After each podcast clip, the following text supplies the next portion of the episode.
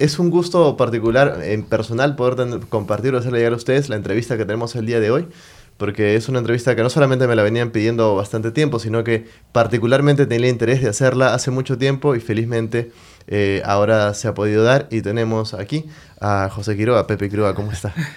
Muchas gracias por la entrevista, muy bien, eh, agradecido por esto. Bueno, siempre estamos este, nosotros dispuestos para cualquier inquietud de la, del público, más que todo, porque ellos se lo merecen, ¿no? Hay bastante gente particularmente que, que respeta, sigue tu trayectoria y ha pedido bastante una entrevista contigo. Ah, muchas gracias, muchas gracias. Eh, yo recuerdo canciones de, de, de Aguamarina desde que era muy pequeño, desde las fiestas familiares, este tipo de eventos, siempre se, se escuchaba, pero Estoy, estoy hablándote de finales de los 90, más o menos. Pero Marina tiene una historia mucho más grande. ¿Cuántos años lleva Marina? Nosotros empezamos en el 76. O sea, nos iniciamos en el 76, pero empezamos a, a, grabar en el 86. O sea, 10 años después. ¿no? Grabamos el primer long play. Bueno, hicimos un 45 que lo hicimos como una especie de experimento, ¿no? en, un, en, una sala así particular. Hicimos dos temas, cover, lógicamente, en ese tiempo. Eh, dos cumbias colombianas, ¿no? La cumbia y yo y Déjala que vuelva, que eran colombianos, lógicamente. Después este, presentamos en un, amigo, que bueno, fallecido ya, que, que en paz descanse, nos, nos llevó, bueno, nos dijo que podíamos grabar un, 45, en ese tiempo pues los discos 45, ¿no? Yo creo que sí saben eso, ¿no? Sí, sí, sí, sí, sí, Ahora ya no creo, ya se olvidaron. Aunque, está, aunque va a retornar también. se está poniendo de moda de nuevo los vinilos. Sí. Entonces este, nos dijo para grabar eh, dos temas. Para llevarlo de demo, dos temas al sello Infopesa, donde grababan pues muchos, muchos artistas. Los pasteles verdes, los morunos. En ese los tiempo ya estaban los, mirlos. Claro, este, todos los, grupos que estaban de moda, ¿no? Y este, el, el productor lo, lo, escuchó y nos dijo, no, tienen, ustedes tienen que grabar un long play. Alberto. long play, Alberto Maraví. Un long play, pues 12 temas, ¿no? Y ¿Tienes ese, cómo se llamó ese primero? El primero se llamó Baila Suavecito. ¿Lo tienes por ahí tú? Sí, sí, bueno, lo, tengo. en tu colección? Sí, en, colección. Sí, debe ser muy especial reencontrarte con sí, ese Sí, sí. Mira, ¿quién era una persona? de repente te trae recuerdos, pero yo tengo acá algunas cositas para ti. eh, creo que te refieres a este. Ah, ese, ese. Aquí la gente lo puede ver. Baila suavecito. Baila suavecito. Ese lo grabamos en 1976. Efectivamente, sí. sello Infopesa. Hay, bueno, algunos años más joven te ves acá. Sí, con pelo también. con, con, pelo. Está, entonces te, cuentas en la parte superior. Acá está Manuela, que hacíamos referencia hace unos minutos, y el resto mi chicos hermano, Mi hermano Teófilo todavía que sigue también. Está acá con pelo, con pelo negro todavía. Y bueno, los demás, los demás son ya ex integrantes, pues de esta, cada uno. De esta fotografía a mí me llamaba la atención cuando, cuando me acerqué que el bajo no lo llevas tú. Sí, no sé por qué este, el, el, muchacho esto este, lo, tuvo el bajo, ¿no? Pero... Tú ya lo tocabas acá. Sí, sí, yo, ese me fue uno de los primeros bajos que tuve, todavía lo conservo. Mira, esta portada está intacta, básicamente. Sí. Y así, este, una de las personas que que cuidaba estas cosas era mi madre. ¿no? Ella cuidaba mucho.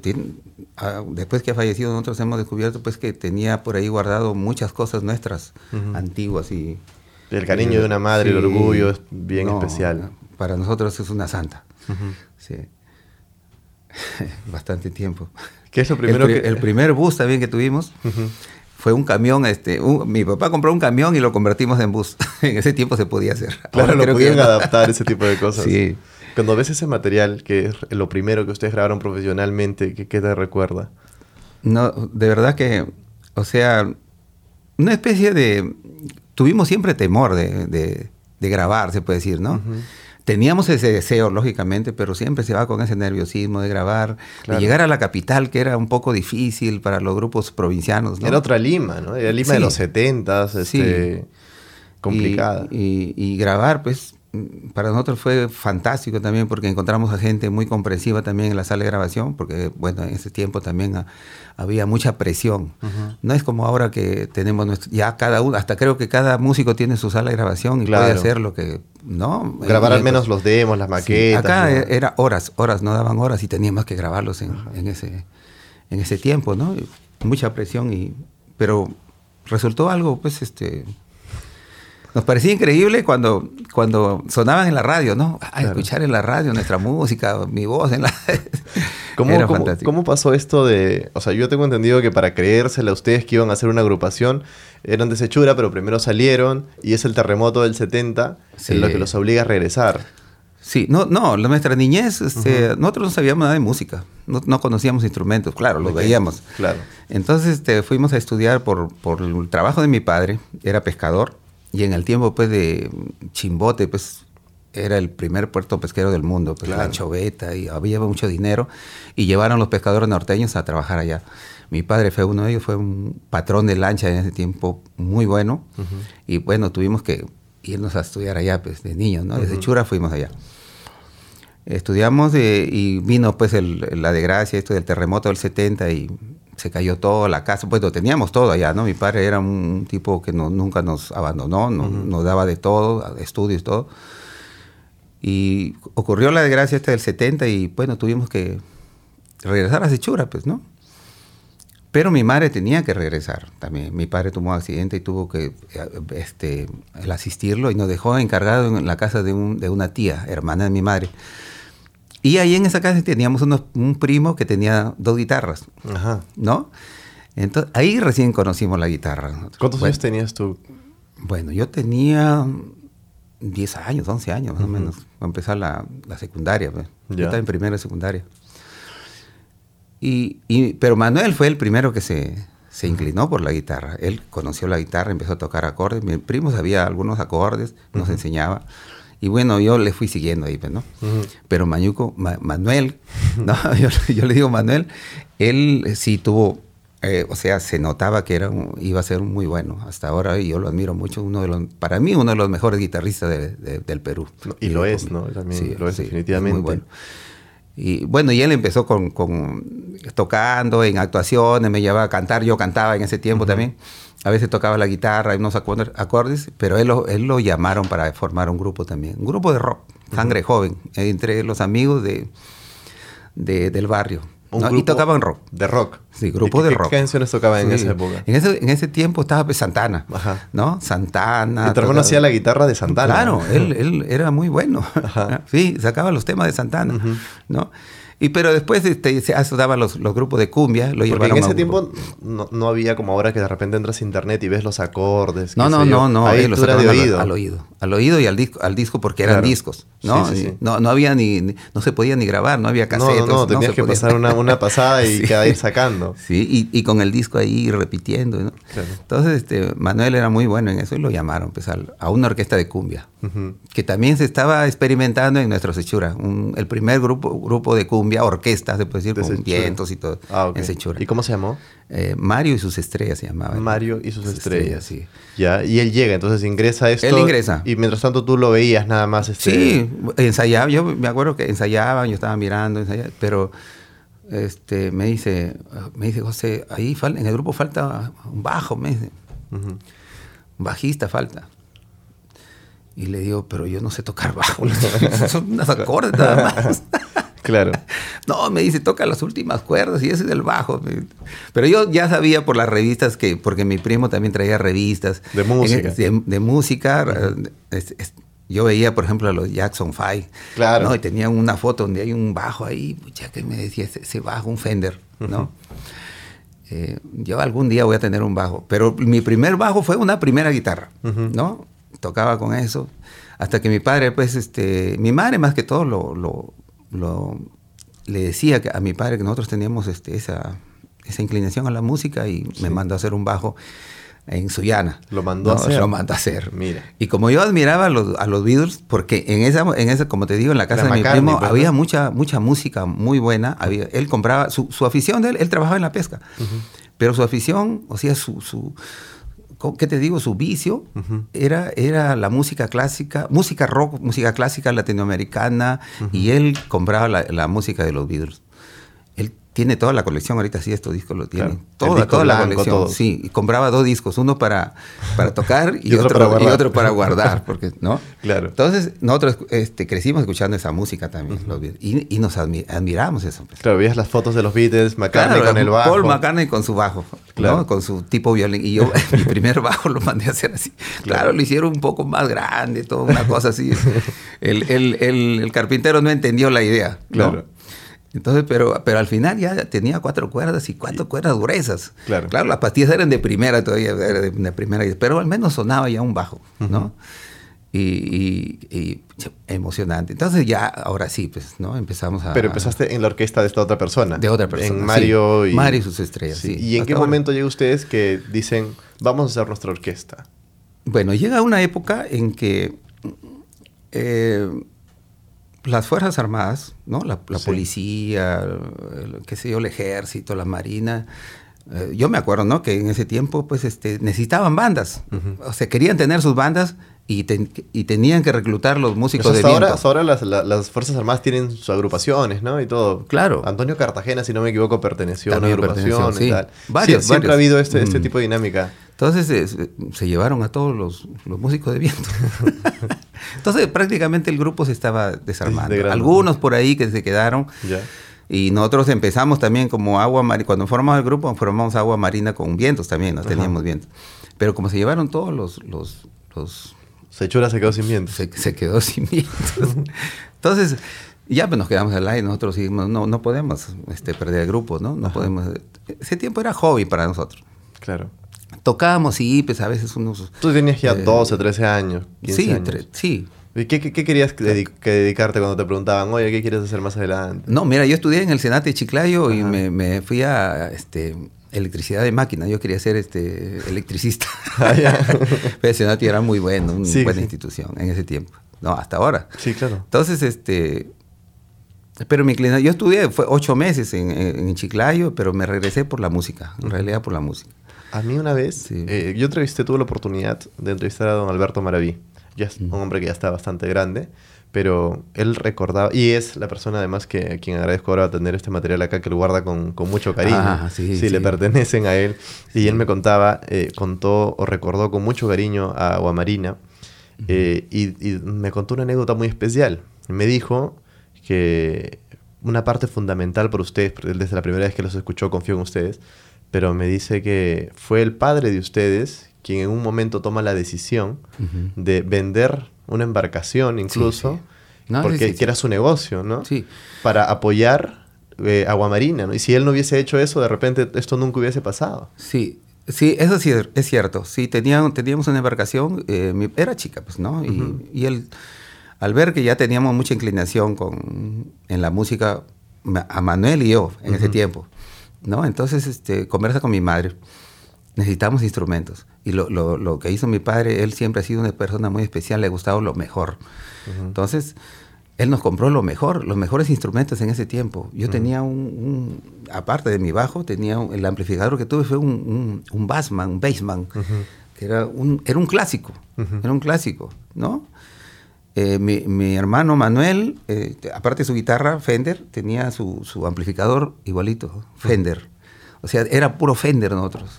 Y, eso lo, conseguimos con, bueno, ellos, lo consiguieron con mucho sacrificio, aparte de la venta, así. Y mi madre, pues, allá la tradición es que las mujeres tienen sus prendas, ¿no? Cuando le regalan en, sus matrimonios, ellos compran prendas también y lo van acumulando ahí. Y también mi madre vendió sus prendas para comprar instrumentos. Se vinieron a Lima, me acuerdo y nos llevaron los instrumentos. Fueron muy buenos instrumentos los que teníamos. Que tuvieron que hacer el viaje acá a comprar y tal, y llevar allá. Venía de, acá compramos los instrumentos. Y era difícil venir a Lima. Y además acá tampoco era que había un montón de tiendas de instrumentos. No, no, no, eran escasos. Sí, claro. Sí, pero sí teníamos conocidos que ya, bueno, se, se hicieron amigos y, no, ya nos ofrecían los, los mejores instrumentos, ¿no? Bueno, de eso se ha caracterizado este, el grupo hasta ahora, de tener, bueno, instrumentos de calidad, pues, este, aparte del equipo, ¿no? Y todo, O sea, yo creo que el público lo reconoce también, ¿no? Se da cuenta cuando le están ofreciendo un buen sonido, le están ofreciendo eh, calidad en las interpretaciones y todo. En ese momento, tu, padre vende, tu madre también, y ahí se decide formar Agua Marina. Claro, claro. Ahora sí, ya, pone ya profesionalmente. Marina? Nosotros, este, bueno, nos reunimos ya porque nos habían propuesto, como ensayábamos, sí, claro. tenemos que debutar, en, debutar en, un, en, un, en, un, evento de Sechura. Pero era Sechura, nosotros estamos, claro. nos manejamos Ahí en Sechura nomás. Sí, sí. Entonces dijimos este, para 20, el 23 de septiembre que se celebra la Virgen de las Mercedes. Claro, en Paita y en Sechura se celebra, y, este, creo que en ese tiempo con más pompa, uh -huh. ¿no? Era una fiesta muy importante. Y, y, ensayábamos para tocar el 23 de septiembre. Pero uh -huh. necesitamos un nombre, pues, también, ¿no? Y nos reunimos. Y bueno, buscamos varios nombres. En ese tiempo, pues, como el, el, el Sechura es este, desierto. Uh -huh. Hay, hay médanos, ¿no? Entonces, quisimos poner, por ejemplo, el grupo Sabana. Claro. Sabana, los frutos del desierto, qué sé yo, por los alacranes, los claro, cosas que podías ver sí, en la que, parte que tenía, tenía que ver con, Claro. con, con el pueblo. Y un primo nos sugirió, pues, este, y agua marina, ¿por qué no le ponen agua marina? Ah, nosotros volteamos a ver agua marina. Y nos impresionó el nombre, ¿no? Pero nosotros teníamos que tener un, significado para el nombre, porque todo tiene que ser, ¿no? Tiene que tener un sustento, Claro. Me dice, ustedes, ustedes este, tocan diferentes ritmos, porque nosotros tocamos, pues, diferentes, en rock, este, tocamos salsa, tocamos cumbia, hasta la música criolla, todo, de todo, de todo hacíamos. Claro. Entonces me dice, como ustedes tienen diferentes ritmos, a veces tocan bala- baladas, tocamos en ese tiempo, ahora no se toca ya, en las fiestas, entonces dice, ustedes tienen, así como el mar, Diverso. diversos, diverso tiempo, ¿no? El mar está, se calma, no hay viento, pero a veces entran en el rock y, y hay euforia, entonces ahí viene la mar brava y todo. ¿no? Y nos convenció, bueno, su, era- su- su fundamento era Sí. válido, ¿no? Aparte de la piedra preciosa y aparte de, de- de- del color, ¿no? Del color. ¿Y Entonces- ¿Alguna vez Agua Marina tocó un cover de los Beatles? No, no. ah, ya, ya no Sí, llegaron ahí. sí, Pero tú sí, sí. lo tocabas, me imagino, con tu hermano, Claro, en, en la eh, casa. eh, yo no sé inglés, ¿no? No, ahora claro, ahora mi, mi- mi hija, mi- mis hijos, bueno, eh, han, han avanzado también en la música, aparte son Está tu hijo por ahí que tiene tu mismo nombre. Sí, que- gracias a él está esta entrevista. ah, gracias. Y, y Gina, pues, que es arquitecta, egresada de la católica, y, pero ella toca muy bien el piano, canta muy bien, y, ahora, pues, me, me deleitan, por ejemplo, Yesterday, de- de que es una de, de mis canciones favoritas, ¿no? Eh, es este. y tú tienes bonito. ahora la oportunidad de, eso de juntarte y tocar instrumentos con tus hijos. Sí, sí, sí. Debe ser muy especial para uno, ¿no? Son, te diré que por las ocupaciones de que ahora tienen ellos y, y el trabajo que, que es muy intenso en el grupo, a veces nos reunimos, po- pocas veces, pero las veces que nos reunimos la, la pasamos muy bien, Ujú. tocando, cantando. Que yo muy, soy muy poco también de cantar en la casa. Ujú. ¿no? Mi, mi esposa. mi- mi- no, no es eso, sino que mi esposa dice, a veces, ya, ya sé cómo son las esposas, ¿no? Sí.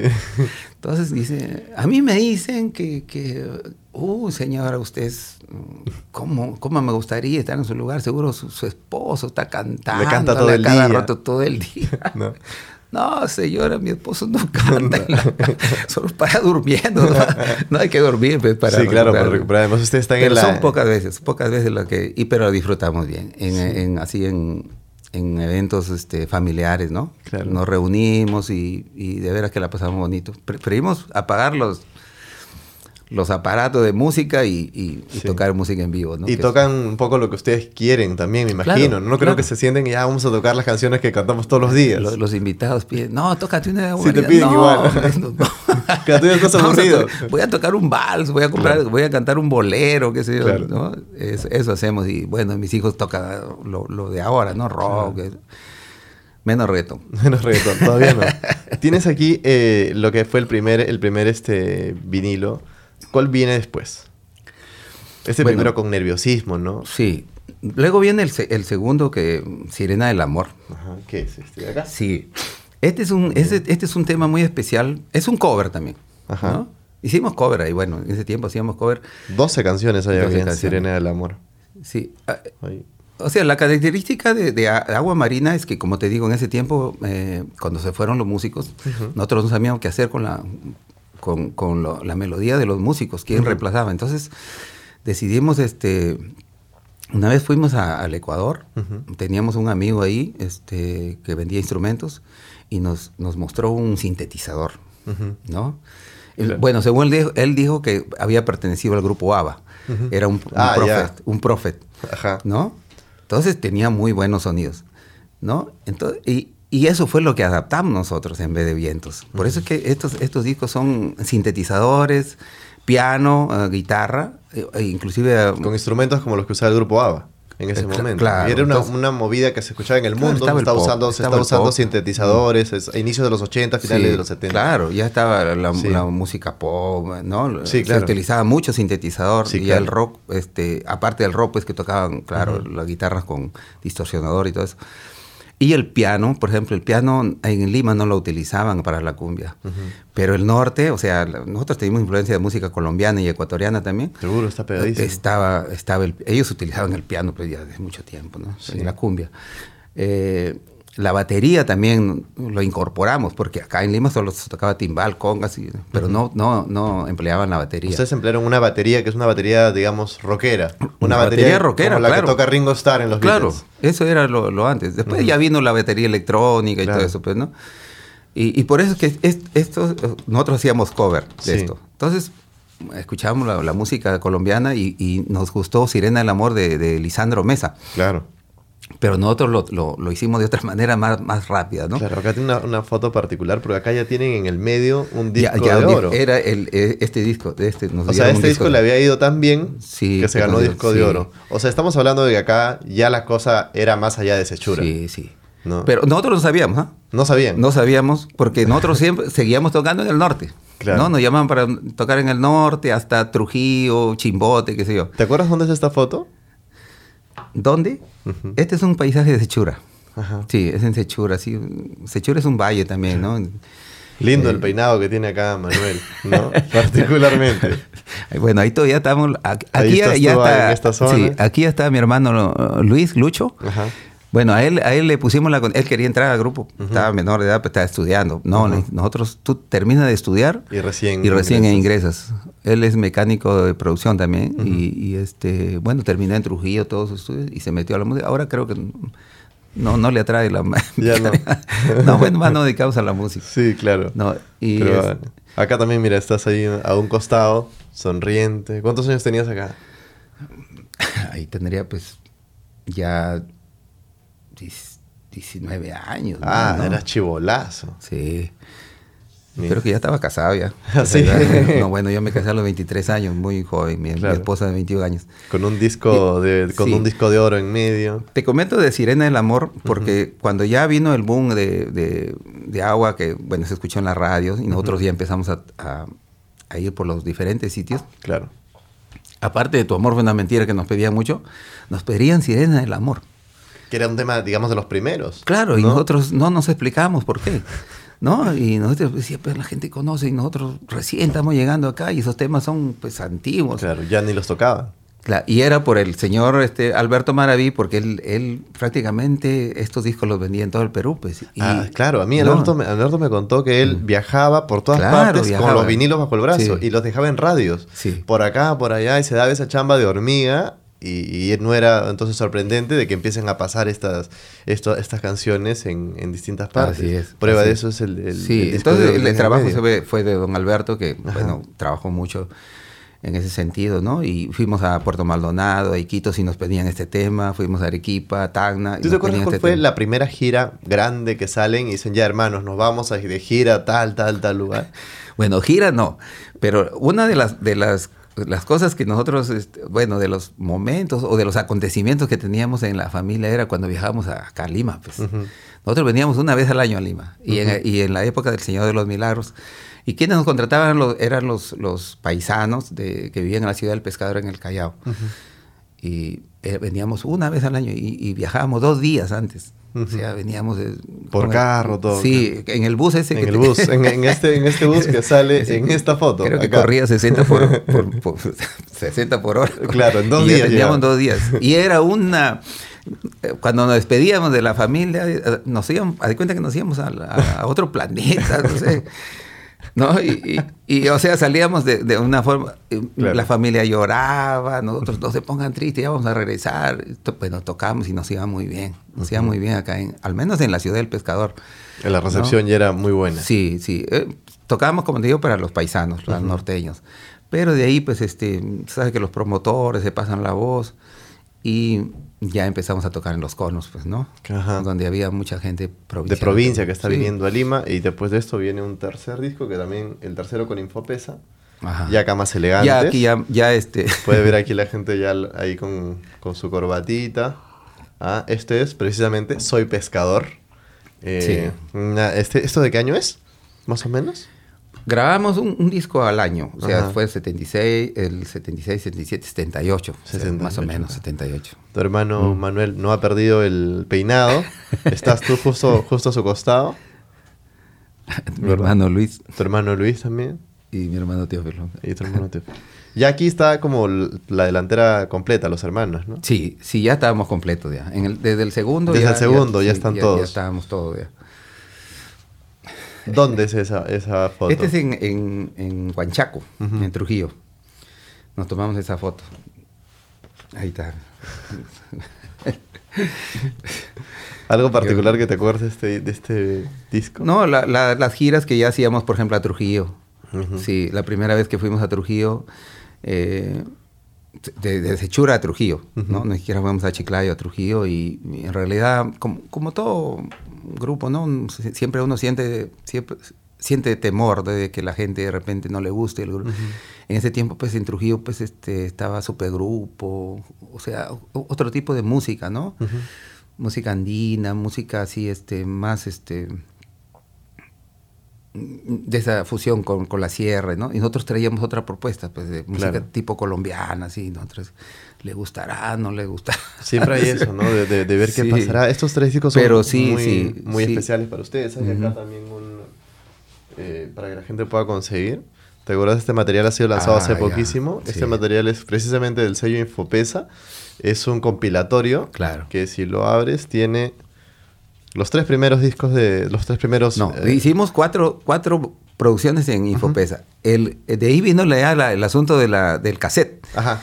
¿No? Entonces ya no se podían sacar discos, era cassette y se vino la piratería, pues, porque se copiaba. Y ya Infopesa ya creo que este ya no sacó discos de, el cuarto ya no lo sacó. Pero tuvo acá esa recolección de estos primeros. Y ahí está el cuarto también. Y acá está el cuarto también. Y entonces acá tienes una descripción, está la descripción de los temas atrás, una portada. Este, este disco que según sé, a través de la web de Infopesa y tal, se está distribuyendo no solamente acá, sino en otros países del mundo. Algo que me llamaba mucho la atención es que tú mencionabas que tenían influencia la música colombiana y también ecuatoriana. Está obviamente la cercanía también. Claro, la frontera.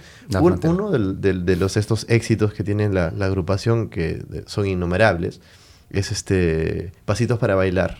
Claro, es, una canción es un tema ecuatoriano. Ecuatoriano, es una, una, Bueno, nosotros lo adaptamos, lo... lo ¿Cómo llegó ese tema ustedes? Eh, fuimos a las fronteras, porque nosotros tocábamos siempre por Tumbes, ¿no? Y, de Tumbes pues está cerca este, Huaquillas, y nosotros íbamos a, traer música de allá, ¿no? Y, bueno, escuchamos en, la radio, porque Tumbes también es mucha influencia de música ecuatoriana, y escuchamos en Tumbes, escuchamos en Huaquillas, que estaba de moda. Le escuchamos, y eran dos temas, son dos temas fusionados ahí, bueno, pasitos para bailar y mm, algo de chica, no sé, algo así que, la tocamos también en un mix y la, la, grabamos pues en ese tiempo tampoco no pues el derecho del autor no, era, muy muy marcado. muy marcado pero, usted, ustedes le agregan una característica para hablar un poco del sonido de Agua Marina eh, Manuel le agrega una guitarra que, en el tema original, el tema, los, ecuatorianos no suelen usar guitarras tan presentes, marcadas, ellos usan otro tipo de, instrumentos. Pero tu hermano le pone una guitarra, le pone todo un intro con, una guitarra que es el que le da el peso a la canción de inicio. Mira, nosotros, eh, en cuanto a Manuel, sobre, sobre el estilo de, tocar de Manuel, o sea, él tiene mucha influencia de, la cumbia, aparte del rock que tocaba, ¿no? Claro. Eh, escuchaba a Enrique, Delgado, Delgado de los destellos que, pues, yo creo que un guitarrista que no toque Enrique Delgado, pues no era guitarrista, ¿no? Él, Y él sacaba los, temas de Enrique Delgado, los sacaba igualito. creo que hasta las fallas los, sacaba. Sí. Y, y, después también estaban los paquines. Con ese sonido de, de, delay y todo eso. Entonces también nosotros Tenía unos, los, efectos y tal, clásico de los Entonces eso, eso lo, lo le, pusimos a Agua Marina, ese tipo de guitarra. Y Mayuco pues lo toca, Manuel, ¿no? Lo toca, pero excelente, ¿no? Es un pata muy limpio para tocar. Sí. Excelentes. Creo que parte, me imagino, también del hecho de que una agrupación se mantenga décadas, como se ha mantenido Agua Marina es, y lo noto ahora contigo, la admiración que se siente el uno por el otro, ¿no? Es el respeto, más que todo. Respeto del trabajo. El, para nosotros es muy importante la unión de la familia. Siempre lo hemos dicho. Siempre lo hemos dicho, aunque mucha gente no le parece, ¿no? Porque, o sea, no parece que da resultado, porque hay muchas agrupaciones que... se separan. Nosotros, con mucha pena, yo te lo digo, que han se separado por, por cuestión de, de dinero, por cuestión de de propiedades, ¿no? o, de orgullo, qué sé yo, ¿no? Nosotros, mm, es claro, como toda familia, ¿no? Tiene diferencias. Todos los hermanos no pensamos, eh, no somos del mismo carácter, del mismo, ¿no? Entonces, este, pero tratamos de, tratamos de que todas las cosas, este, por mayoría se, se, se resuelvan, ¿no? La mayoría dice sí, bueno, yo, dije no, entonces ya caballero, ¿no? Claro. ¿no? O sea, hay una sensación de que hay un objetivo mayor que es la agrupación, que, es algo que Quizás es uno de los, de los puntos importantes de la familia, de que no pensamos en lo que se va a recaudar, sino en lo que se obtiene a través del, del cariño del público. Para nosotros eh, nosotros es fácil conseguir un, teniendo los discos y todo de la música, conseguir un equipo barato y ir a tocar así, con ese sonido. Pero no es, yo creo que no, no, no debe ser así. el, público se respeta. Y hay público hay que darle calidad. Yo creo que sí, y eso está claro porque si tú ves, ahora en YouTube está todo el material básicamente audiovisual que se ha podido recolectar y uno puede ver presentaciones de Agua Marina de los noventas, de ahora, y a mí me llama la atención, por ejemplo, hablando precisamente del equipo, eh, ahora es mucho más moderno, mucho más práctico también en determinadas, tienen sintetizadores, tienen este trabajan con MacBooks conectadas ahora todas para, obtener un, sonido más, más mm. limpio. ¿Cómo, ¿Cómo, es adaptarse sonoramente a estos cambios tecnológicos? Eh, más que todo es por la comodidad. O sea, la tecnología nos permite eso. Por ejemplo, no vamos al extranjero, no, pues, no vamos a llevar un tremendo piano, ¿no? Ahora ya se lleva un módulo y se, consigue un, controlador allá y, el sonido sale igual, ¿no? Entonces, eh, después los programas, ¿no? De sonidos, todo eso este, se llevan una computadora ya. Es más, más fácil, ¿no? y, sale casi igual, casi, porque no, no, es cuando uno tiene sus propios eh, instrumentos, ¿no? Eso es lo que genera. Ha, ido, ha evolucionado. ayuda bastante, bastante, sí. En, cuando yo te mencionaba al inicio de la entrevista, en finales de los 90, hay una explosión de aguamarina a nivel nacional brutal. Que empieza un poco con eh, Tu amor fue una mentira primero y después viene una serie de temas. Eh, el, tema este ecuatoriano reversionado por ustedes, eh, Pasitos para bailar es otro, pero vienen muchísimos más. ¿Qué pasó en los 90 para ustedes? ¿Cómo cambió todo? ¿Y cuando ustedes se dieron cuenta que, ah, no, esto ya se está yendo como a otro nivel? Nosotros, cuando empezamos a llegar a Lima, ¿no? Eh, hubieron promotores que, bueno, vieron el grupo que sí este, tenía acogida en el público y nos llevaron a los conos. Nosotros ya estamos metidos antes en, los conos. Eh, Cono Norte, Comas, Vía El Salvador, tocamos, ¿no? En, todos esos sitios y había mucha acogida también. El, la música ya estaba metida. Lo que pasa es que había discriminación, pues, ¿no? En, la radio de frecuencia modulada que no ponían cumbia, ponían salsa, ponían rock, ponían las baladas, pero no ponían cumbia. Ese año se, no sé quién, de a quién se le ocurrió la idea de, poner cumbia, ¿no? Y uno de los temas, pues, bueno, coincidió también de los temas que, el tema que escogieron fue Tu amor fue una mentira, que que en realidad es un tema muy simple, fácil de asimilar y, pegó mucho, ¿no? Y de ahí empezaron pues las otras agrupaciones, Néctar, Rosiguar en ese tiempo, Armonía, este, empezaron a poner ya la, cumbia en, el, en la radio. Nosotros tenemos experiencia grande porque en ese tiempo estaba, había, un había los rankings, ¿no? Claro. En las radios. Y en ese, en ese tiempo también estaba en, eh, la, la, vida es un carnaval de Celia Cruz. Ajá que era un boom también, un golazo. Claro, que venía además de varios países, sí, éxito. Entonces, nosotros teníamos, tenemos el orgullo de decir que en ese tiempo competíamos con ese tema. O sea, si no ganaba la es un carnaval, ganaba tu amor fue una mentira. Y así, ¿no? En diferentes radios, eran los estudios pues los que mandaban, ¿no? y, eh, una experiencia muy, muy bonita. Pero te digo que la cumbia ya estaba metida.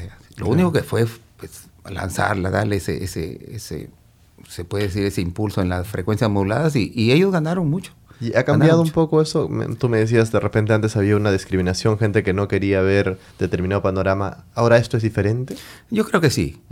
Nosotros sentíamos, yo te lo digo por experiencia, sentíamos que el provinciano pues se cohibía también en venir a, Lima y decir, pues, este, a veces hasta vergüenza le daba decir que era provinciano. Claro. No, yo soy de Lima y ya, pues no. Entonces, pero nosotros, yo creo que con los músicos, yo te digo por toda la música de cumbia, todos los grupos han influenciado bastante para que el provinciano se sienta orgulloso de sus raíces. Y, yo creo que eso debe ser, ¿no? O sea, hoy día vemos gente que sale en la calle con un polo que dice Perú, arriba Perú, que ah, tú ah. veías en los 90, no era. La gente tenía marcas extranjeras. Claro, e inclusive en el extranjero. Ahora mira, mira la, mira la. Claro, tú fuimos de la hinchada más grande en el mundial. Y la gente con su gorro del escudo eh, peruano. Uno, se siente orgulloso de ser peruano y eso hay que mantenerlo siempre. Y con la música igual, no hay que olvidar las raíces. No hay que olvidar, a mí me gusta el guay, no, me gusta el rock, me gusta escuchar jazz, es que la música clásica. hay una diversidad de géneros. te puede gustar cumbia, te puede gustar los destellos y te puede gustar los Beatles también. Así es, así y te puede gustar de repente algo de Pastorita Guaracina y te puede gustar distintos géneros. Nosotros teníamos, tocamos acá en, el sur, en, Lurín, y teníamos un grupito de, metaleros, hincha de Ova Marina, o sea, vestido de negro, con metálica y todo eso. Y, nosotros le preguntamos, no, me dice, a mí, yo soy, ese, ese es rock, pues, no, duro. Y, pero me gusta pasitos para bailar. o sea, una cosa así, ¿no? Se, metía. Se te Lógicamente, sus raíces son peruanas y esa música se mete, nos los han transmitido de, de, nuestros abuelos. Mi padre, mi padre, un tipo que nos traía discos este, de Lima, no llevaba discos, los, los lo, calientito que salía no llevaba. Y es un tipo que conoce mucho de música. Tiene un gran oído y él es el que prácticamente a veces le pregunta, papá, escucha esto. No, está bueno. Entonces es así como el señor Maraví, que tiene un oído para los éxitos. ¿no? Son pocas las personas, poquísimas las personas que, que dice este, este tema, este tema es, ah, claro, mételo y va a ser un éxito. Y funciona. Y funciona. Ah, los, músicos, no, no, la música que nos gusta grabamos, pero no sabemos si al público le gusta. Y es increíble las canciones que pegan y, las que de repente uno no se espera, pues, ¿no? Y, y, se da en todos sitios, ¿no? A mí una cosa que también me llama la atención de, la agrupación, y uno ve tocar a Aguamarina, hay cientos de videos, era, mira quién es este tipo que está tocando con un bajo tan inusual, pues, ¿no? Porque tú usas un, un, baby bass, ¿no? Sí. Porque ¿quién está tocando con eso? Nadie. Tú ves las otras agrupaciones, todos tienen un bajo convencional, que es ese bajo que se usa en el rock y todo. Y es una persona que tocaba esto, que no, no tiene trastes, ¿no? Y encima cantas, ¿no? ¿De ah. dónde viene eso? No, eso, eso era o sea, era como un experimento. no, mira, nosotros en, la sala de grabación es, es, como nuestro laboratorio. Ahí experimentamos muchas cosas, ¿no? Entonces se me ocurrió, pues, a mí yo admiro mucho a Oscar de León, ¿no? Toca, canta y... Oscar de León, un genio es, con eso. Es un genio. Y se marca en la voz, además. La persona que toca el vivaz y canta, su voz tiene peso de y bajo. Toca, y toca muy bien el bajo. increíble. muy bien el bajo. Entonces, aparte que canta. Entonces, yo dije, pues yo lo puedo hacer. Pues, me conseguí. Me acuerdo, vino Fruco, tocó con nosotros en un aniversario, Fruco y sus tesos. Sí, claro, y como salsa pues, clásica. el, el preso, esas canciones, ¿no? Entonces, este, vi, su bajista y se hizo bien, muy buen amigo este Fruco con nosotros. Y yo le dije, véndeme tu bajo. Me dice, ya, yo te lo vendo. Porque me, gustó el sonido, aparte del sonido que es muy peculiar porque se utiliza en la salsa, ¿no? Claro. Tiene otro peso, ¿no? Sí, otro, otro swing tiene, ¿no? Entonces, este, me dijo, no, ese es, ese es, ese es el bajista, me dice, pero mándame un billete a Colombia y yo te, te mando un bajo. Y así fue, me mandó un bajo, un Sendel. Sí. Eh, no lo sabía, de verdad que es, es, es, difícil, más que todo sacar el sonido. No tiene trastes, ¿no? No, tiene, claro, no, es como para que te guíes acá, acá. Pero ahí hay que hacer un poquito, porque hay que marcar así disimuladamente para, para ¿no? Entonces, este, pero hay que tener mucha técnica, mucha, mucha práctica, ¿no? y, de verdad que una cosa difícil, pero yo quería tocar. O sea, Quería tenías tocar. esa terquedad. Sí, yo quería yo no, no, quería tocar ese, ese- Y mis hermanos me apoyaban también. No, sí, para que se vea otro look. Y Claro. en realidad se veía otra cosa. Se veía ¿no? otra cosa. Guitarras eléctricas con un baby. Sí, tú dices, ¿estos qué tocan? Jazz, rock, ¿no? Y- Mucha gente, ¿y este qué se cree? Sí, y metías eso y encima era, me imagino, hasta más difícil de transportar también. Claro, es, es grande, grande. grande, sí, pues. ¿No? Después se, se fue mejorando. Hasta ahora quiero conseguirme. un- tenía un ampe este, que me prestaron, sonaba muy bonito. Eso ya pues, es más profesional, suena mucho ¿Cu- mejor. ¿Cuántos instrumentos, o sea, propios, tienes tú guardados en casa, sí? Bueno, mira, tengo, a ver, tengo como tres, cuatro babies, Ajá. que los, bueno, ahí los tengo este, guardados, algunos con ellos este, chiveo, si se dice la palabra Claro, chivear. sí, claro. ¿no? Este, después bajos, tengo varios también que he recuperado. Ese bajo blanco lo mi, mi hijo me lo recuperó. Pero estaba ahí, este, Este de acá. este, es un core, Sí. ¿no? Con esos que no tienen adelante Eso la no parte. tenía. Claro, Igualito, me, me- no, No. vamos. Bien, José, en verdad. ¿eh? Y entonces, bueno, varios, varios bajos tengo ahí. Ajá. He recuperado uno. Me gusta tocar el bajo, pero no me complico. Claro. Así como me dijo mi, mi hermano, Manuel, ay, para tocar la cumbia. No te compliques, haz esto tú, un tanto, un tanto. eh, Y Sí. hasta ahora, ¿no? Y es una cosa de, de practicar y ¿Y tienes cantar. este, otros guitarras, otros instrumentos? Claro, claro, guitarras, este, con mi, mi hermano, con, con mi hijo José Antonio, que le gusta mucho la guitarra también. Eh, coleccionábamos así, ¿no? Muchas guitarras y, y de veras que es tocar y llegar a la casa y agarrar un de todos los instrumento y tocar y Al- algún video te hizo tocando un bajo acústico. Claro, También también, tengo un bajo acústico. pero es curiosidad, no es por lujo, sino que uno... no, pero es que a uno le gusta y por ahí tienes un poco de dinero y te gusta comprarte. Pues, Sí. Es algo como que es tu pasión, termina siendo algo que... Además uno trabaja y uh, al menos uno tiene que regalarse Al menos algo. Al en menos esta vida, ¿no? sí, pues ya uno no se lo lleva, pero al menos ya Claro, lo ha tocas. tocado, Sí, ¿no? había, yo recuerdo, en- en- eh, hay un video en YouTube donde tú sales tocando el, tu bajo acústico y mencionas, era un video para promocionar la radio de Aguamarina. ¿Te acuerdas? Había ¿Ah, una sí? radio, Aguamarina FM. Sí, claro, Claro. nosotros tenemos radios. Sí, Sí, tenemos sacaron, radios sacaron también. una radio, de- porque es- Sí. si no me pasa la radio, me compro Radio Girasol se llama. Radio Girasol está en Paita, Sí. en Sechura y en, en Piura y en Chiclayo también tenemos. Claro. Eso es, si no me pasa la radio, me compro mi propia radio. Bueno, para, para aunque la- la- hay radios más grandes, grandes, pero nosotros seguro. para Una poner radio- la música, porque hay gente que le gusta, son fanáticos, ¿no? Claro. Quieren escuchar toda la música. ¿Pasas a la música. Aguamarina todo el día? Sí, claro, porque la gente lo pide, ¿no? No Claro. porque nosotros queremos, no, la gente lo pide. Temas antiguos, gente- temas que a veces no tocamos, lo pide, pide la gente. y a veces lo piden en los compromisos y cha, Claro. te sido bien Ya atrás, no, han ensayado esa, no han ensayado. No, es que son, te diré, pues son como cerca de 400 temas que Eso, hemos eso es grabado. lo que está- justo hace un momento en el almuerzo con los chicos estábamos haciendo la matemática y decíamos, o sea, ya van 22 eh, producciones, si no me equivoco, Sí. ¿no? Y a raíz ponle de unos 10, 12 temas por cada uno, ¿cuántas canciones terminan Sí, son siendo? bastantes, Y, bastantes. y- y muchas de ellas además son temas eh, inéditos. Sí. ¿no? Por Sí. ejemplo, yo sé que ustedes trabajan mucho, a quien también conozco y tuve oportunidad de entrevistar a Carlos Rincón. Ustedes graban casi en cada producción más de cinco canciones de Carlos Rincón, qué sé Ah, yo. claro. ¿No? Mira, nosotros empezamos a partir del, del noveno volumen, eh, porque nosotros, como te digo, nosotros admiramos a los Beatles, más conversamos con entre los hermanos, decíamos, ellos tienen sus propios temas. Los Beatles. Y claro. Entonces nosotros, ¿por qué no podemos hacer eso? no Estamos tocando cover, copiando y adaptando. Bueno, no, no copiamos, sino adaptamos lo- la música. Entonces, poco a poco empezamos a meter temas inéditos, claro, de otros compositores, no nuestros. Y, y- y funcionaban, ¿no? Estaba hasta ya mi amor, amor, amor, ¿no? Eh, me gusta pensar en ti. Amor, Tu amor, es un tema muy pedido con muchas reproducciones de ustedes. Sí. Además que es un tema que em, yo creo que no sonaría eh, igual en otra voz. Mm, De repente lo hacen mejor, pero, Ah, ya, te- pero a veces, a veces la primera versión dice que es la que pega. ¿no? ¿Puedes cantar un pedacito de cómo va esa canción? Te conocí, fuiste en mi vida el sol y el color. Quise hacer míos todos tus festos, tonar tu candor. Me acostumbré a mirarte tanto que ahora te extraño. Si no te veo, me causa daño. Claro. No, in- inconfundible de todas maneras. y este, bueno, eh, muchos temas, ¿no? Te digo, muchos temas así. y, y después, de, de- de la- en las próximas producciones, a partir del 12, ya empezamos, era la, no, a partir del, sí, del 12 empezaron ya temas más inéditos. Dos, tres temas cover, el resto era y pegaron. Por ejemplo, el, volumen 12 pegó mucho. Ahí está, este, pues, lágrima, lágrima de hombre, puras mentiras, ¿qué puedo hacer? Si tú dices quererme, son, que ya prácticamente son clásicos, ¿no? Y a partir de ahí, a full temas inéditos, que, es, que son los que nosotros a veces, a veces eh, lógicamente, cada quien tiene su, su, manera de trabajar, que cada quien tiene su manera de surgir, ¿no? Pero para la música, para ser auténticos eh, en la música, yo creo, sí, un grupo tiene que grabar temas inéditos. Hay que arriesgarse.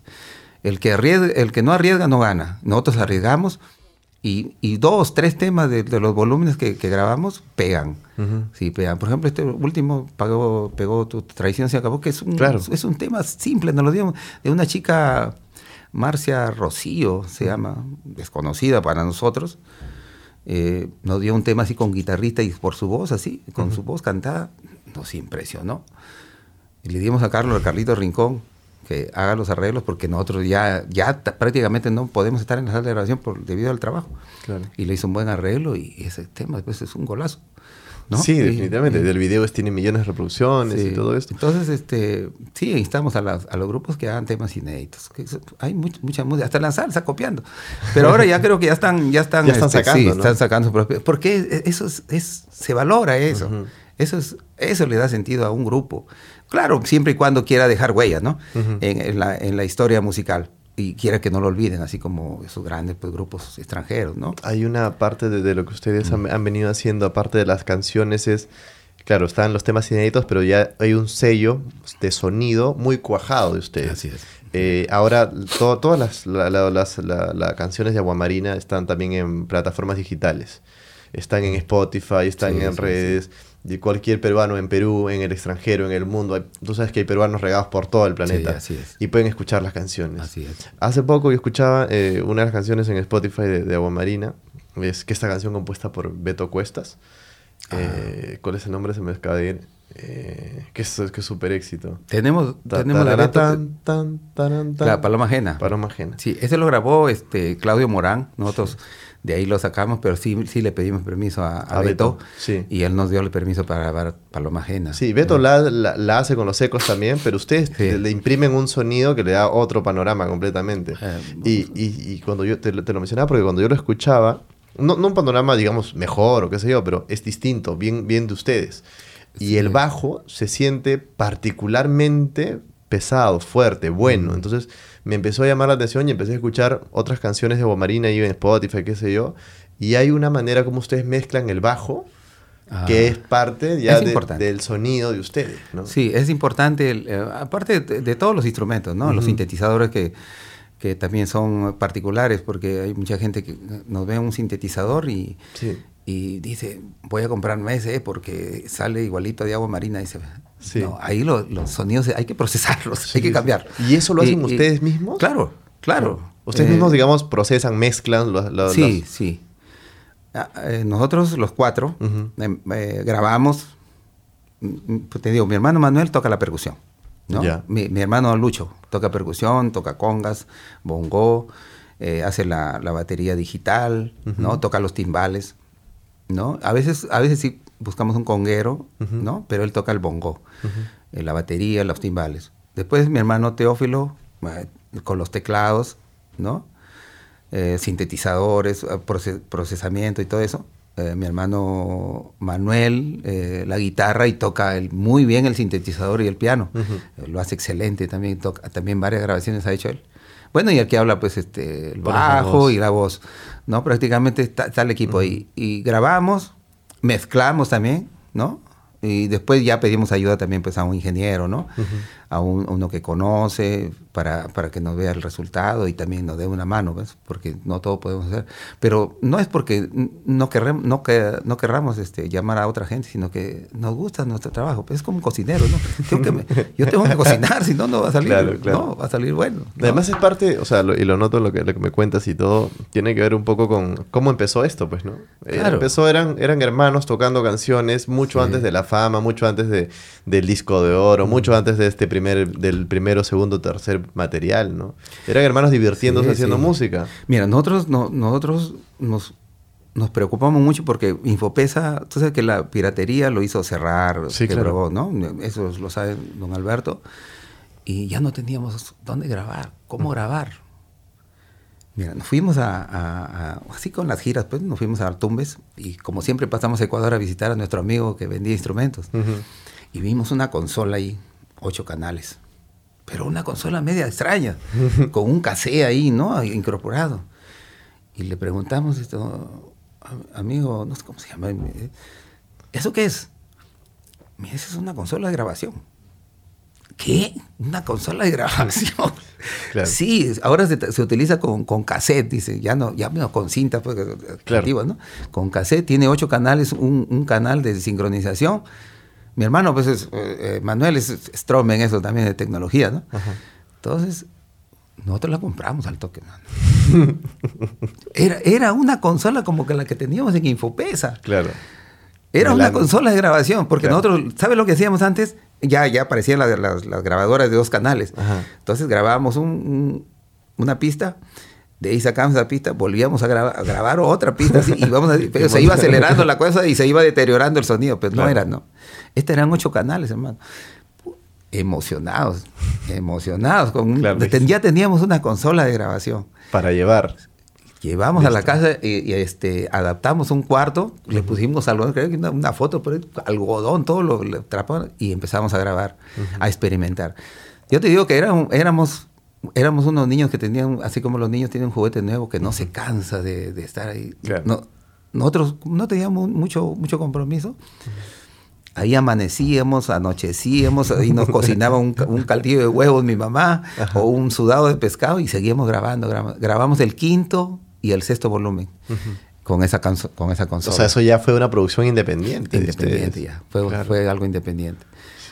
Pero experiencia única. Y a sol de hoy, cuando viene el siguiente volumen, ¿cómo lo grabas? Porque ahora ya Aguamarina es, son ustedes los hermanos, está tu hijo también, José Antonio, que ve además la parte, o sea, cualquiera entra al Facebook, a las redes de, de Aguamarina y ves a alguien está chambeando eso, no, no, no es como que cualquiera y se ve fotos profesionales, se ven las fechas de las presentaciones, transmisiones en vivo de los conciertos. y a eso lo hacen los, muchachos. Los hacen, y no, y se nota que están metidos ahí este 24/7 siguiéndolos a ustedes en todos los conciertos. Es una, es una, es, es para nosotros es básico, es, es, es, vital que estén ellos ahí porque imagínate nosotros pues, claro. ¿no? Y ellos tienen otra, otra mentalidad. Por eso es que nosotros lo escuchamos. Claro. Ya casi este, le, le decimos pues que ellos tomen las ideas claro, nosotros la, estudiamos, todo, si está bien, nos conviene, está bien, ¿no? Pero este, eso nos ayuda un montón a impulsar el grupo. Bastante, bastante. Sí, además estar más en contacto con los seguidores, hacer convocatorias y todo. Me dice, papá, hay que hacer una transmisión. Ya, vamos a hacerlo. hay gente que quiere saber. Hay gente sí, que quiere sí, y la gente se entusiasma y uno se siente bien porque cuando lo hace y la gente está eufórica, la gente le gusta que, que los nombren, que les manden saludos, uno se, se siente satisfecho y, y, agradecido más que todo. Si hace unos años uno iba a la casa de los Quiroga, de repente encontraba esta, esta consola que acaban de comprar, ocho canales, algunos instrumentos. Si hoy un intruso llega a la casa de los Quiroga, ¿qué hay?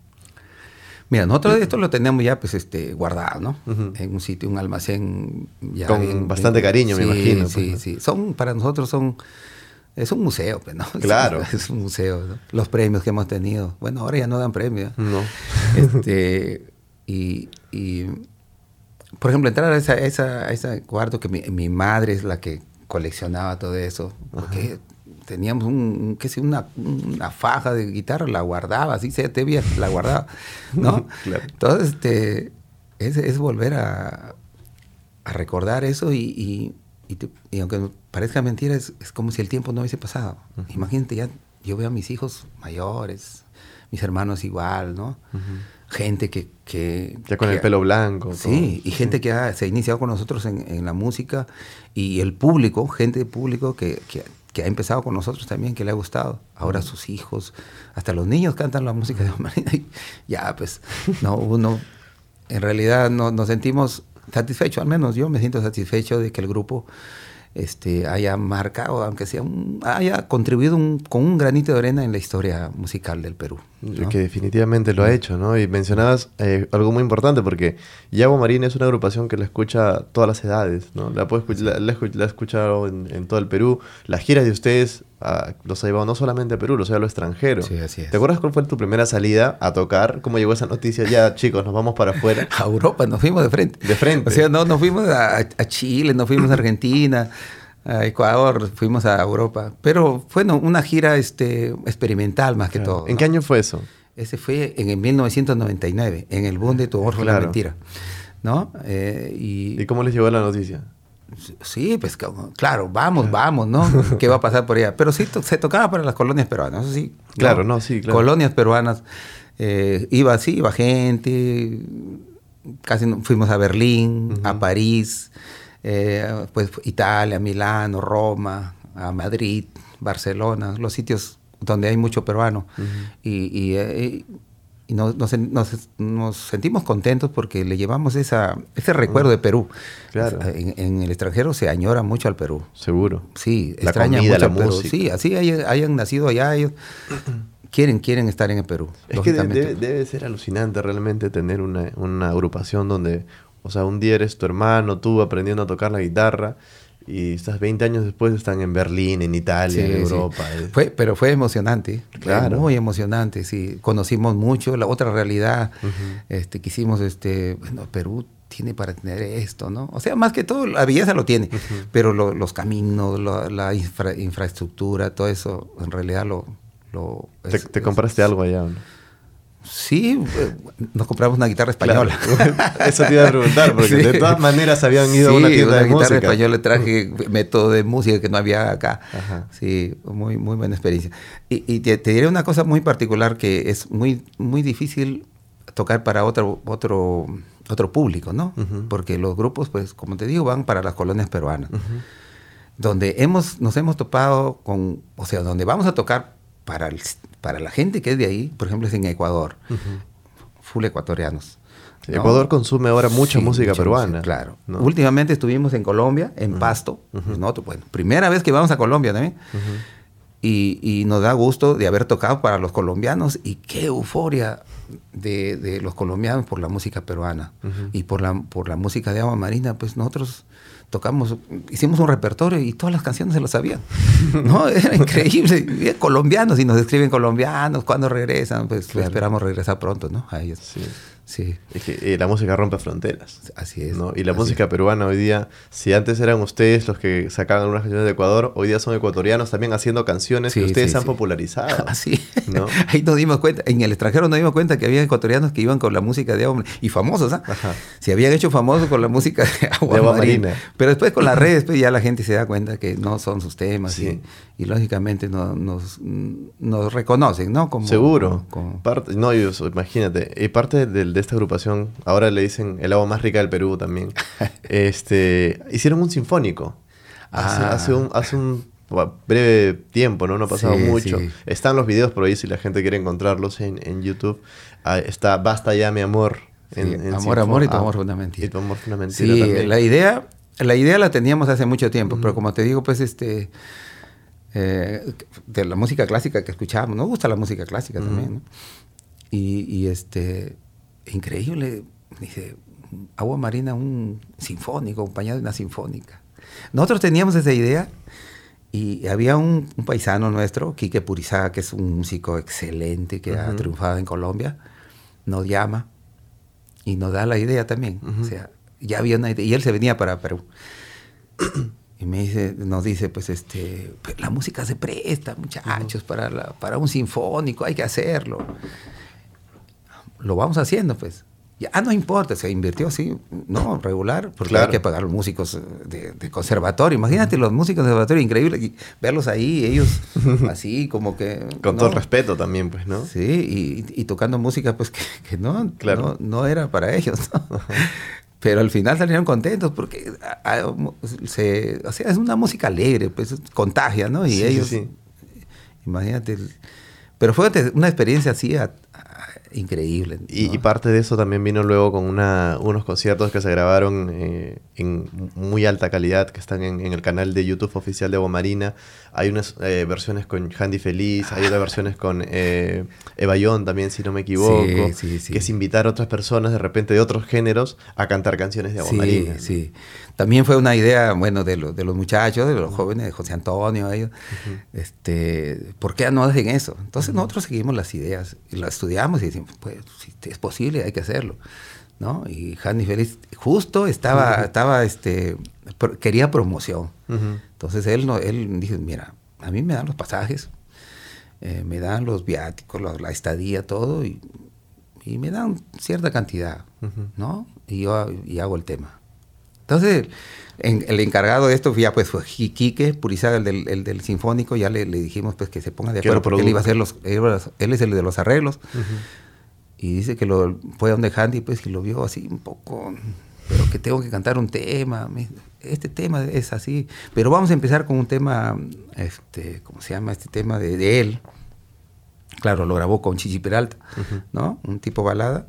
Y de ahí empezó este, Ni Perdón ni Olvido y le gustó la idea un tipo muy profesional, ¿ah?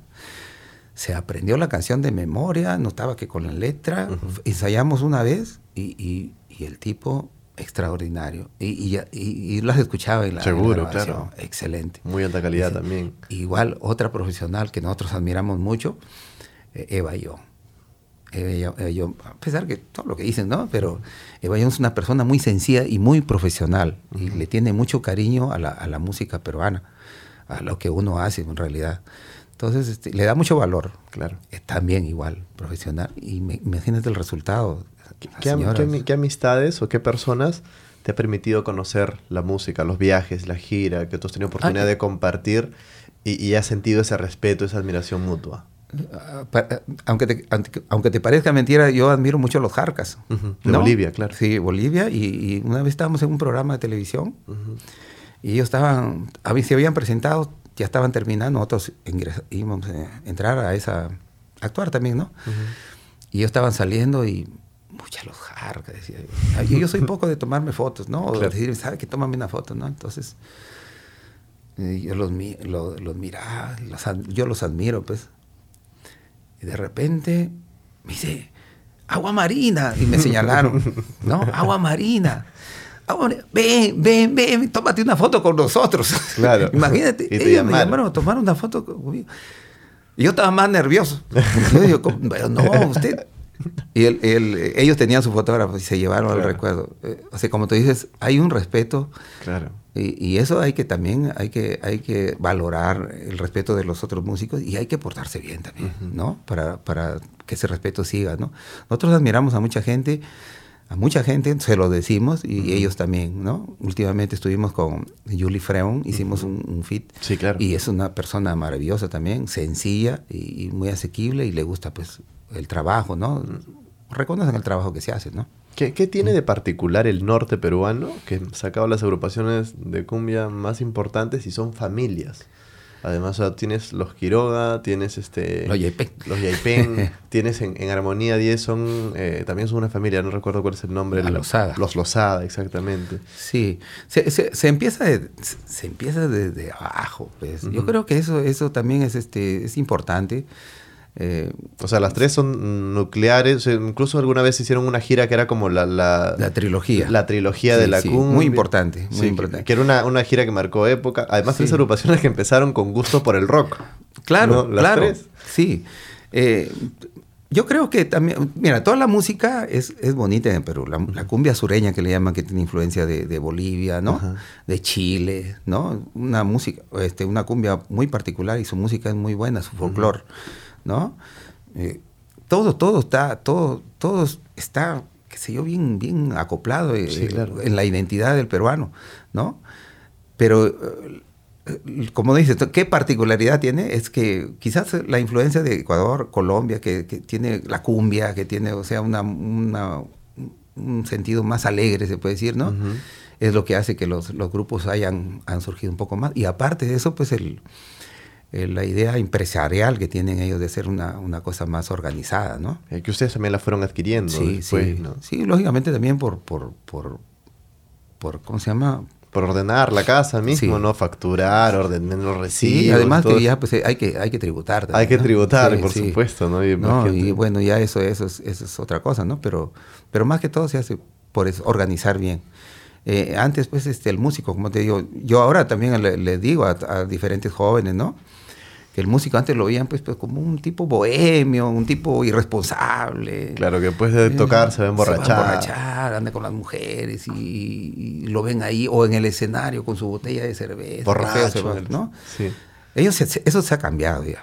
Se ha cambiado porque el músico ha tomado conciencia que este es un trabajo.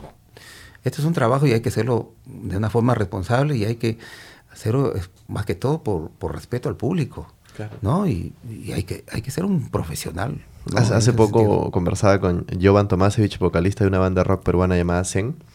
Es una banda conocida acá también. Eh, me decía, yo realmente quedé sorprendido un poco por el nivel de profesionalismo de las agrupaciones grandes de cumbia peruana. Es como me decía, eh, las agrupaciones llegan, se arman en escenario al toque, tienen un equipo integrado completo que te arman y saben el sonido de cada uno, se arman en tiempo récord, todos se paran en excelente presentación, cumplen, terminan, desarman, animan, entregan todo el tiempo que tienen, se desarman, van, tienen su propio bus al siguiente lugar. Un, un, orden y una pulcritud este, envidiable, ¿no? Que ya quisieran otros géneros. Él me decía, tú vas a una agrupación de, rock, de repente a veces uno llega más tarde, otro llega más temprano. Ah. Entonces, ¿cómo se forma un poco eso? Es, es, como te dice, es la, ya es la, se puede decir, la política del grupo. O sea, nosotros no lo imponemos, ¿no? Eh, ellos saben que en agua marina hay que portarse bien, hay que ser responsables, hay que llegar puntual, como tú dices, la puntualidad para nosotros es, es este, importante. Eh, el no llegar tomado, qué sé yo, ¿no? No se fuma tampoco ahí. Es que hay muchas agrupaciones que cambian, por ejemplo, sus delanteras las cambian medio seguido, cambian rápido. Y a mí justo me llamaba la atención, le comentaba a tu hijo, este, Víctor, por ejemplo, que es eh, vocalista con ustedes, tiene más de 20 años en la agrupación. Sí. ¿No? Que es un, es un tiempo, es un, tiempo récord, ¿no? Y, es, sí, y, yo creo que más que todo es por, por el el sentido de compañerismo. Sí, ¿Cuál es el este, secreto, claro, para mantener una persona tanto tiempo, no? Mira, acá se cambian a cada rato. Yo te diría, soy el director, director musical, tengo que lidiar prácticamente con, con son muchos, o sea, todos no somos iguales. Y claro, son egos, personas distintas. Sí, sí, eso, eso. Entonces, pero hay que saberlos entender. Hay que saberlos entender, hay que, hay que darle su lado también, ¿no? Y hay que darle su importancia, ¿no? Nosotros siempre le decimos, acá somos profesionales. Acá tú, somos quizás el, espejo, no, que dio el ejemplo de, tus hijos, qué sé yo, ¿no? Tú eres el ejemplo y tienes que portarte bien, tienes que ser, tienes que ir a ensayar, tienes que, al menos si la música es sencilla, pues hay que repasarla, no importa, ¿no? Y si tocamos todos los días lo mismo, pues es, nuestra profesión y es lo que le gusta a la gente, ¿no? Entonces, llevarle por su lado siempre, ¿no? y, y decirles pues que en realidad nosotros los queremos los apreciamos, apreciamos su trabajo, respetamos, igual que ellos, ¿no? Y una cosa que salga fuera del lugar, bueno, ellos ya saben cuál es la, la consecuencia, ¿no? Digamos, las eh, reglas están claras. Las reglas están claras. no hay, no hay, no hay cosa que, no, yo lo voy a hacer. Y, alguien que lo ha hecho ya, pues lógicamente sufre las consecuencias, pero al, comienzo uno tiene que ser drástico, ¿no? Sí. Para sentar precedentes, digamos. A esas alturas de, de, de, tu carrera, de la carrera de Agua Marina, ¿Qué pasa por tu mente? Ya han hecho un sinfónico, ya han hecho fits internacionales también, eh, más de 20 producciones. Tienes instrumentos que ya pueden ser como un museo en casa. ¿Qué pasa a estas alturas? ¿Qué te, qué te gustaría hacer? ¿Qué te mueve? ¿Qué te impulsa? ¿Qué, te, has visto que te gustaría replicar? ¿Qué cosa te llama la atención? Mira, este, hay muchas cosas, ¿no? Sí. Eh, y me alegra que haya muchas cosas. Sí, Sí, aparte pues hay que, hay que rogarle a Dios que nos, nos preste salud, porque eso es importante. Eh, un Grammy latino. Sí. Hemos pensado en eso nosotros, porque igual que como nos dijo Quique en una, una ocasión, este, la música de hombres se presta para un sinfónico, ¿no? Pero también se presta para hacer otras cosas, ¿no? Como te digo, hemos sido cuidadosos en la música porque aparte de la melodía, nosotros eh, siempre le hemos dicho a los compositores que nos hagan letras tipo poema, ¿no? Entonces yo creo que una cosa así se puede se puede fusionar, se puede mezclar, se puede, qué sé yo, este, poner eh, otras, otras cositas ahí, ¿no? Y, se puede hacer una cosa comercial que le guste al público, de buen gusto, y, yo creo que se puede llevar a otro, a otro, a otro nivel, ¿no? me da mucha alegría escuchar, escuchar que, que, puede, que ese Grammy puede estar eh, en camino. Eh, José, muchas gracias por compartir tan largo y tan detallado con nosotros. Falta mucho conversar, pero... Este... Falta, falta muchísimo conversar y que eso se... Es que yo creo que Marina se merece un documental. Estamos pensando, eh, siempre, eso, eso, vamos, que las películas que estuvieron de moda, que la vida... que no es una película. Yo creo que un documental sería. Yo le dije un, documental, un documental de las cosas que han pasado en Agua Marina en una forma general. Avísame dónde mando mi, mi, CV. Me, la, gente tiene que saber y, y, decirle a la gente pues que somos una, somos el pueblo, somos unas personas sencillas nos vamos a nuestro pueblo, nos, nos comemos nuestro ceviche caballa, nuestro arroz con todito, eh, nuestro ajicito junto, que es plato tradicional de pedechura, y, y, somos, y caminamos y tenemos amigos, hay gente que no nos conoce, caminamos tranquilos. Le pregunté, le pregunté hace antes de iniciar la, la conversación, le preguntaba a tu hijo, Cuéntame algo de tu papá que poca gente sepa. Y me dijo, le gusta la comida, le gusta cocinar, le gusta su... y me mencionas ahora y me queda clarísimo, Pepe. Muchas gracias por acompañarnos. Gracias a, gracias a ti y gracias a todos los muchachos que hacen la producción. Y que Dios los bendiga y que sigan los éxitos y que, sigan, eh, que sigan más que todo eh, impulsando el talento peruano, que es lo que se necesita en, nuestro Perú. Seguramente. Nos veremos en una segunda oportunidad. Gracias. Muchas gracias, tío.